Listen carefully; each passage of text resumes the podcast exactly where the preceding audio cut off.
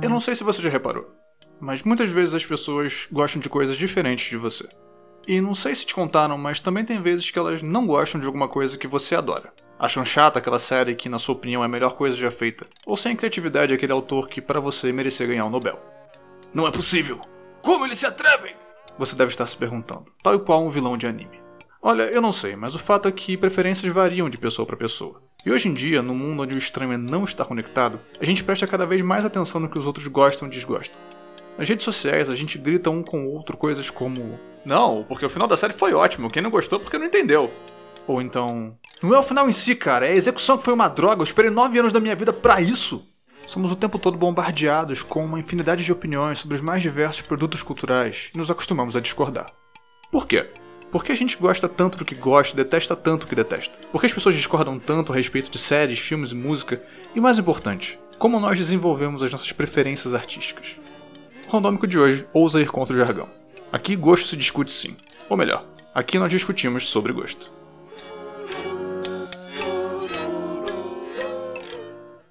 O gosto do qual a gente vai falar aqui não é o sentido pelo qual nós percebemos o sabor das coisas. O significado de gosto que nos interessa é a capacidade de apreciação do valor estético de alguma coisa. E o contexto no qual a gente vai situar esse papo é o contexto da arte. Desde sempre ouvimos que gosto não se discute. Essa máxima busca expressar uma realidade que percebemos muito cedo na vida. As pessoas gostam de coisas diferentes. Por mais que você tente questionar o que elas gostam ou exaltar o que você gosta, a opinião do outro provavelmente vai se manter diferente da sua. O que essa frase tão clichê tenta expressar, no fim das contas, é que não é possível abordar a questão do gosto de modo racional, que as preferências de alguém são subjetivas. Os atributos dos objetos do nosso gosto não seriam suficientes para explicar por que alguém os adora, os odeia ou os acha mais ou menos. Esse entendimento põe toda a ênfase no indivíduo e em como ele se relaciona com algum produto artístico, seja ele qual for. Embora a tia do jardim de infância tenha nos ensinado que gosto não se discute, várias áreas do conhecimento fazem isso. A estética, campo da filosofia que estuda os valores propostos pela arte e a experiência dos indivíduos com objetos artísticos, tem seu desenvolvimento ligado justamente à questão do gosto pessoal. Ali pelo século XVIII, o questionamento de como se reconhece algo como belo ganhou bastante atenção. De um lado estava o argumento racionalista, que defendia que julgamos algo como belo a partir da razão, da aplicação de certas categorias e conceitos a um objeto. A percepção da beleza seria uma conclusão lógica alcançada pela mente racional. As teorias a respeito do gosto começam a ganhar força a partir daí, formuladas sobretudo por pensadores ingleses como forma de rebater essa noção racionalista. Segundo eles, não. Julgamentos acerca do que é belo não são da mesma ordem dos julgamentos da razão. Não se tem propriamente uma experiência de raciocínio diante de algo que se acha bonito. O indivíduo tem uma experiência sensorial particular diante daquilo que ele está vendo, e não uma experiência racional. Uma experiência de gosto, basicamente. Só que isso não resolve tudo, certo? Senão, fica sendo subjetivismo puro. Bom, o debate naturalmente prosseguiu, envolvendo inclusive gente meio famosa, tipo Kant e Hume, e, como normalmente acontece, novos consensos foram alcançados, só para serem tempos depois questionados. A crítica ao subjetivismo total do gosto vai afirmar que é necessário sim utilizar as faculdades da razão ao contemplar um objeto artístico, pois é preciso entender o que ele é, como ele é feito, quais são suas características. Como perceber a beleza de um longo poema sem entender minimamente de poesia, de métrica, de ritmo? A reação da obra no indivíduo talvez não seja de ordem racional, mas há um trabalho cognitivo a ser feito por parte dele. As discussões a respeito de arte e gosto na filosofia ao longo dos séculos XIX e XX são bem mais longas e complexas do que a gente pode dar conta aqui, mas é bom saber que elas existem. Não é um assunto tão simples quanto parece. E nós intimamente sabemos disso. Mesmo que a gente nunca tenha lido um ensaio sobre estética. No fundo, nós sabemos que nossos gostos servem para bem mais do que apenas guiar o que a gente vai ver no cinema no próximo fim de semana. O gosto é uma ferramenta para nos definirmos no mundo, nós ostentamos as coisas que gostamos como marcas que revelam um pouco mais sobre quem nós somos. Não é à toa que usamos camisetas de bandas ou estampadas com referências a séries e filmes. Saber o que uma pessoa gosta e o que ela não gosta pode ser um incentivo para nos aproximarmos dela, formar laços baseados em afinidade e, quem sabe, criar amizades. Porque no fim das contas, nossos gostos não são realmente nossos. Eles sempre vão nos levar a outras pessoas.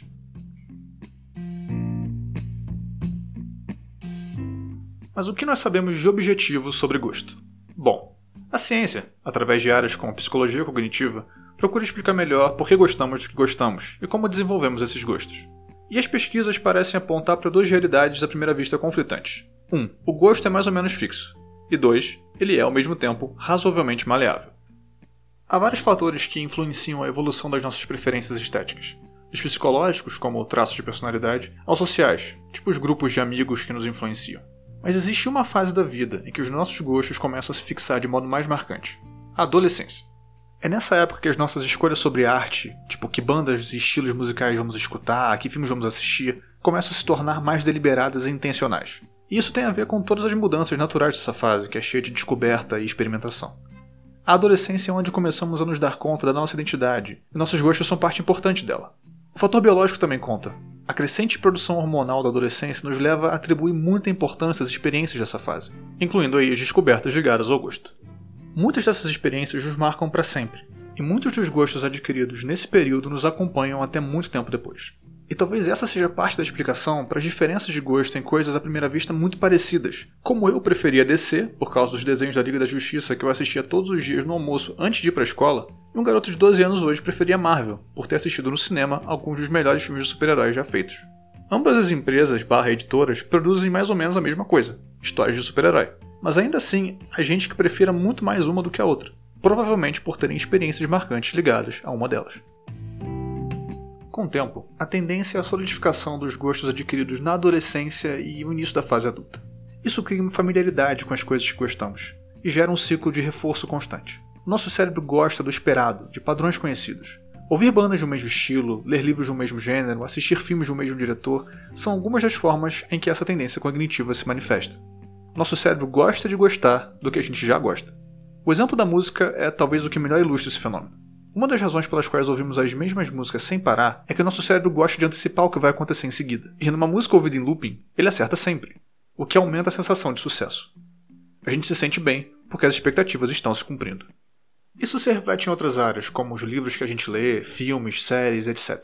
Pensa aí um pouquinho e você certamente vai se lembrar de alguém que conhece que é muito vidrado em algum gênero literário ou cinematográfico. Tipo aquele amigo que adora e sabe tudo sobre filme de terror, por exemplo. Todo mundo tem um desse.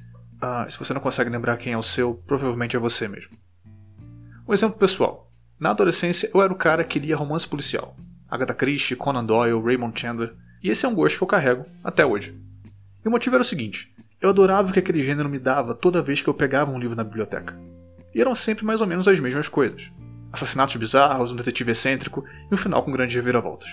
Era um território que eu já conhecia tão bem e que eu aprendi a amar. Por que então eu me aventuraria fora dele? É mais ou menos esse o processo que faz com que certos gostos se agarrem em nós. Mas isso não quer dizer que estamos condenados àquelas mesmas coisas que gostávamos na adolescência. O gosto tem espaço para mudar e se desenvolver.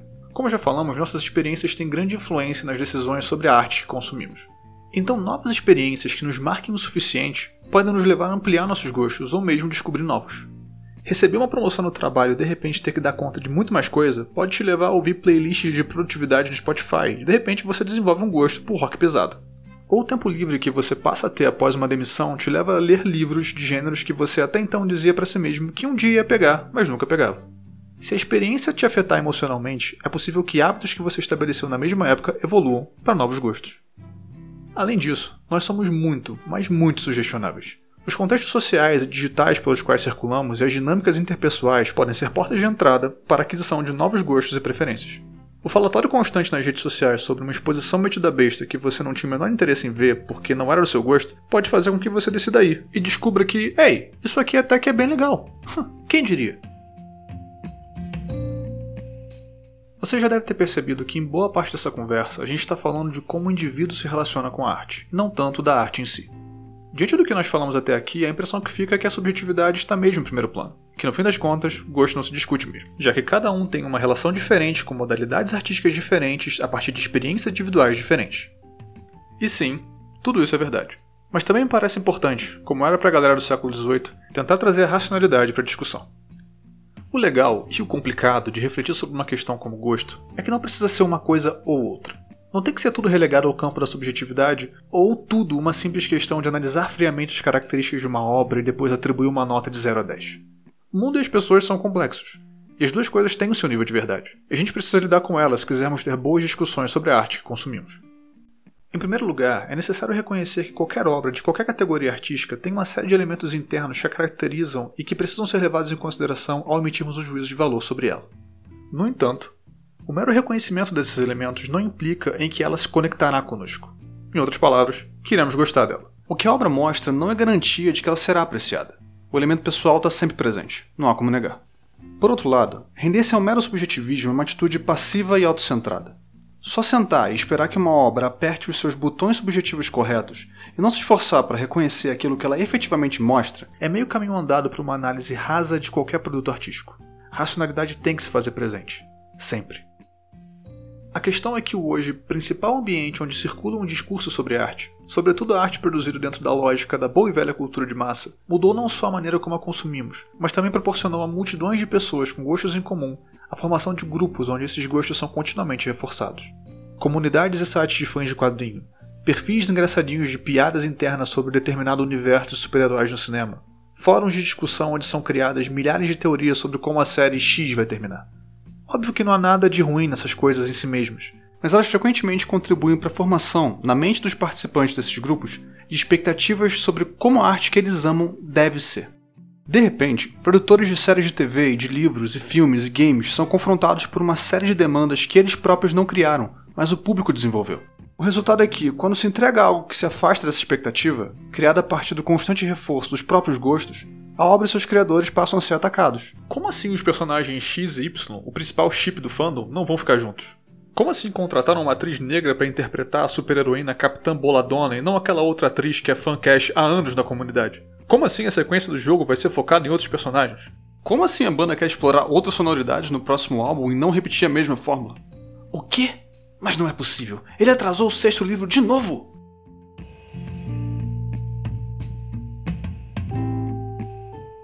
Bom, esse é o cenário. Como uma breve olhada no seu feed no dia do final de Game of Thrones e da escalação de Robert Pattinson como Batman irá comprovar. As redes sociais não vão embora. As comunidades de fãs não vão se desfazer, e não dá para voltar atrás para tempos mais simples em que a gente não tinha essa facilidade toda para falar o que pensa e destilar o nosso amor ou ódio a alguma coisa. A internet só aprofundou tendências que são nossas, deu a elas mais espaço, amplitude e capacidade de fazer barulho. As atitudes que podemos tomar para fugir desse tipo de cultura dizem respeito apenas ao nosso próprio consumo de arte, posturas individuais. E nesse espírito, eu deixo aqui duas propostas. A primeira é domar as próprias expectativas. Eu sei, eu sei, é mais fácil falar do que fazer. Eu também sou fã de muitas coisas que ganham adaptações. Eu também tenho um monte de ideias de como filmes de quadrinhos deveriam ser. Acredite em mim, eu sei. Mas sem essa postura, o cultivo contínuo de expectativas e a falta de maturidade quando elas não são satisfeitas nos leva a analisar a arte pelo que queríamos que ela fosse e não pelo que ela é. A gente confronta o produto à nossa frente com uma imagem idílica que existe no maravilhoso reino da nossa cabeça. E isso não é um parâmetro razoável para formar um julgamento. A gente precisa lidar com a coisa real, do jeito que ela é, porque talvez, apenas talvez, essa coisa que não é do jeito que você esperava seja boa à sua própria maneira. Essa atitude passa também por respeitar criadores.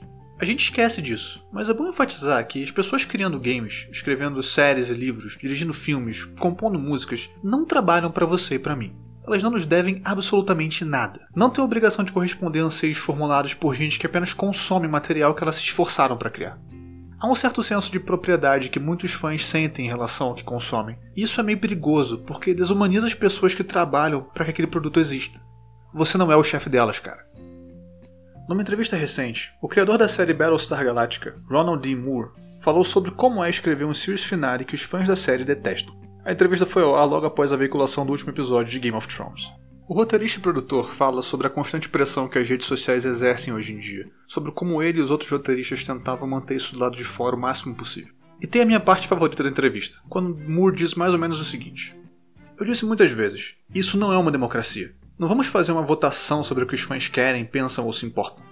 Mas estávamos todos conscientes, indo para a temporada final, que algumas pessoas iriam amá-la e algumas pessoas iriam odiá-la. Você tinha apenas que balançar os ombros e dizer: quem se importa? Estamos fazendo o que achamos ser o nosso melhor trabalho, e essa é realmente a única acusação que podemos receber. Tentar servir os personagens e concluir a história da maneira que pensamos ser mais satisfatória. Eu fiquei com ainda mais vontade de assistir Battlestar Galactica depois de ler essa entrevista. Porque o cara tá completamente certo ele não tem como dar conta da ampla gama de expectativas criadas pelos fãs. O que nós, fãs, podemos fazer é tentar nos controlar um pouco mais e parar de agir como se a versão definitiva da história fosse a nossa. A segunda proposta é dar a devida importância à nuance. A nossa esperança é sempre adorar o filme que estamos indo assistir no cinema, a nova série de livros de fantasia que estamos começando, o álbum novo da nossa banda favorita. A gente investe nosso tempo e nosso dinheiro para consumir arte. Por isso é difícil escapar da dualidade do gostei e não gostei. Só que, de novo, não precisa ser uma coisa ou a outra. Existe uma imensidão de opiniões possíveis no meio. A nossa expectativa em amar de paixão alguma obra talvez nos impeça de perceber que ela pode nos afetar de várias maneiras, mesmo que no fim das contas a gente termine não amando o todo. Por isso é importante tentar refinar o próprio gosto e entender os mecanismos internos da obra. O gênero no qual ela se encontra, outras obras do mesmo gênero, o contexto histórico-cultural em que ela foi concebida, enfim, entrar em contato com os vários elementos dela. Se o seu primeiro impulso é dizer que a primeira temporada de True Detective é ruim porque não há uma grande reviravolta, uma solução definitiva para o caso no final, como é de se esperar numa história de mistério, talvez valha a pena considerar os vários temas trabalhados no roteiro, como niilismo, antinatalismo, religião, a maldade intrínseca dos homens e se existe alguma espécie de esperança para esse mundo. Ou diálogo com outros gêneros, como horror cósmico. Hã? Horror? Cósmico? Mas não era uma série policial? Então, olha aí, se você buscar saber um pouco mais sobre esse aspecto da série, vai abrir uma outra porta de interpretação, e talvez sua opinião mude, se torne mais equilibrada. No fim das contas, é meio chato quando a gente vai conversar com alguém sobre algum produto artístico e a pessoa só tem a dizer que ama ou odeia. Geralmente as conversas mais interessantes ocorrem a partir de opiniões menos extremadas. Mas pode ser também que, no fim das contas, você não goste mesmo de alguma coisa.